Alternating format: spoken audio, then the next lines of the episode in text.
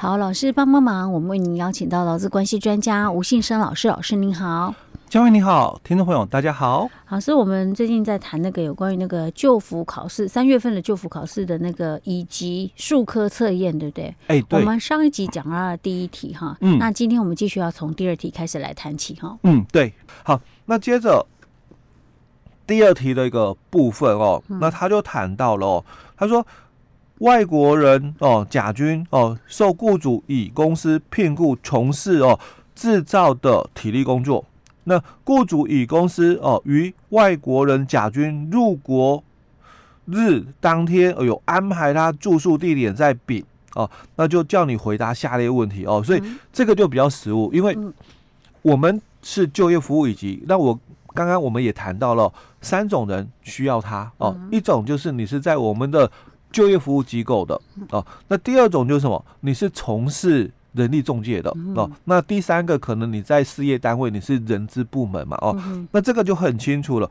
我是中介公司，所以我引进外籍老公进来哦，所以我可能必须就这个部分很了解哦，所以它是属于我们的法规命令哦，所以他提到是依照雇主聘雇外国人许可及管理办法的规定哦，那这个。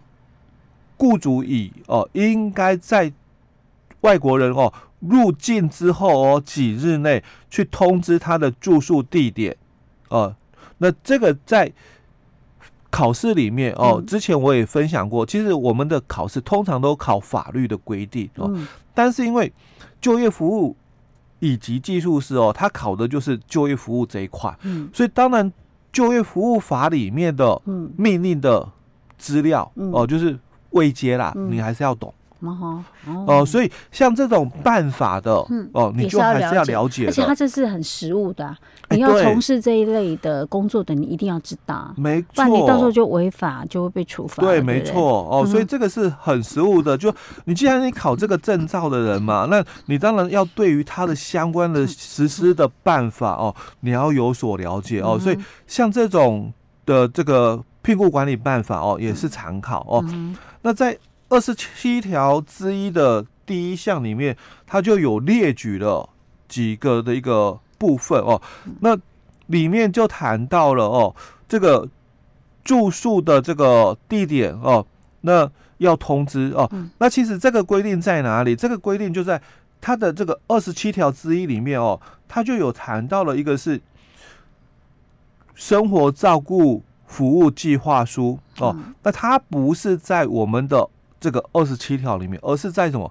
而是在十九条的部分哦。十九条它有提到哦，就雇主申请聘雇从事本法哦四十六条第一项第八款到第四款规定的工作的外国人哦，那应该要依照外国人生活照顾服务计划书确实执行。那这个生活服务照顾计划书里面哦，就有。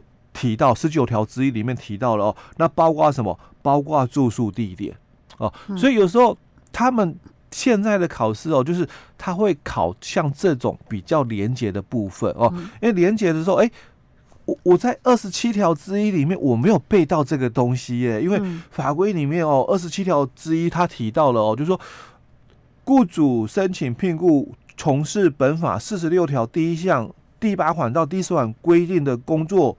之外国人者哦，应于有外国人入国后三日内哦，检附下列文件，通知当地主管机关实施检查。哎，对，好像前面是这样，但是我们题目里面他是跟你问了哦，通知住宿地点哦，丙哦，他的地址的劳工主管机关实施检查。哎，可是我在二十七条之一好像没有看到他所列举，因为他列举了四项，第一个他讲说外国人入国通报单。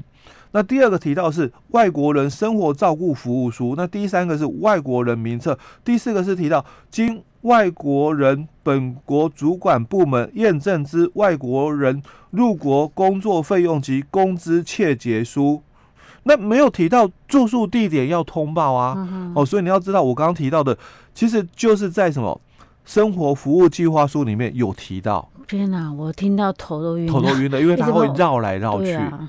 哇，这也不是一件容易的事情。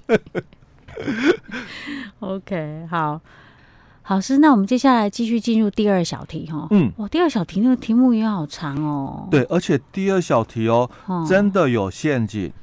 哦、啊，如果你读的就是说不是很透彻的哦，嗯，你真的会不知道了，就会误入陷阱，就会错了，对对，对，那再来哦，嗯、就如果你真的不是很熟悉的、哦。嗯就依经验判断哦，经验判断的部分哦，嗯、大概你可以比较轻松回答。哦，那我看一下，我要去考这个，我可能先去做一下就业服务的服务工作会比较好一点。这样到时候考试才不会那么 那么觉得好像完全你不不熟悉的话，你可能就没办法带入。对对，OK，好，好，所以我们来看一下哦，他第二小题里面他到底问什么，然后他出了什么问题哦？那其实。虽然有出错了哦，但没送分。哦，你说他 他题目有出错，但是没送分哦哦，因为因为这个部分可能是一点点的疏失而已哦，所以没送分哦。好，好，那我们看它第二小题里面它提到的，就若住宿地点哦，就丙的这个地址哦，经当地劳工主管机关哦实施检查发现哦，因入住的外国人人数增加哦，那导致哦。外国人每个人居住的面积小于三点六平方公尺哦，嗯，那违反的这个规定的标准哦，嗯，并认定哦情节轻微哦，那又一个小题了哦，说第一个就依照我们一百一十年一月六号修正公布的。雇主聘雇外国人许可及管理办法哦，嗯、所以你要记得哦，我们在上一集提到了，对，只要有修法的，一定会成为考题哦。所以一月修法，嗯，然后三月就拿出来考了哦。嗯、所以他就提到了十九条的第三项的规定哦，嗯、提到了哦，这个当地劳工主管机关得通知哦，嗯，雇主以公司作何处理、嗯、哦，那。第二个小题就提到了，那呈上哦，嗯、那当地的这个主管机关以何种方式通知？哦哦，呃，其实如果你实物上有的话，大概都知道怎么做了。哎、欸，尤其是第二小题，几乎就是送分哦，因为什么？应该是用类似文书啊、公文送达，不是啊？电话？哎、欸，对嘛？所以刚刚佳慧已经提出了嘛。啊文书的话，那就是书面嘛，对不对？公文嘛，对对。所以是不是应该以书面的方式来通知？嗯，哦，就很清楚书面通知。所以是书面嘛？欸、对，因为我想公家机关会用书面的、啊，很少会用直接电话。不可能用电话，因为规定上一定是书面嘛，公文嘛。电话谁知道？对对对，谁都可以打电话。所以他这个几乎啦哦，嗯、你大概可以就是猜一下，就是嗯，书面通知是哦，你大概就就算我没有。知道修法的部分哦，嗯、大概知道哎，书面通知、嗯、哦。好，那他叫他通知他做什么呢？什么处置？嘿我们最长的一个处置哦，嗯，就是限期改善。哦，我还以为说要让他减少人数，再换个地方住，不是？那这个就是限期改善啊，哦，所以这个答案就是限期改善了。OK，哦，所以我说，如果你没有这个，就。读到这个修法的部分哦，但从经验里面呢哦，大概你也可以隐约啦 哦，就猜得出来我该怎么写。因为他说他是情为轻，就是情节轻微，嗯，好，就是违反的规定的部分。对，所以当然就限期改善。对，因为以主管机关查我们这个事业单位哦，不是。处罚嘛，嗯、就是罚款嘛，嗯、那不然就是限期改善，大概就这这几个嘛不然的话就经限期改善哦，再不改善的话，那我就处罚、嗯、哦。所以实务上哦，大概哦，你虽然没有读到这一条哦，但多多少少了哦，那也可以哦，就是猜得出来哦。我刚刚这是很讶异，答案就这么简单。好，所以有时候真的不要想的太难，哦，是哦，就实物上其实他现在的考试哦还蛮生活化的哦。OK，好，老师，我们进入第三小题。对，第三小题的部分我都谈到了。那若雇主乙公司哦决定将外国人甲军的住宿地点哦这个丙这个地址哦搬迁到新的这个住宿地点丁这个地址哦，那么依照我们雇主聘雇外国人许可办法里面。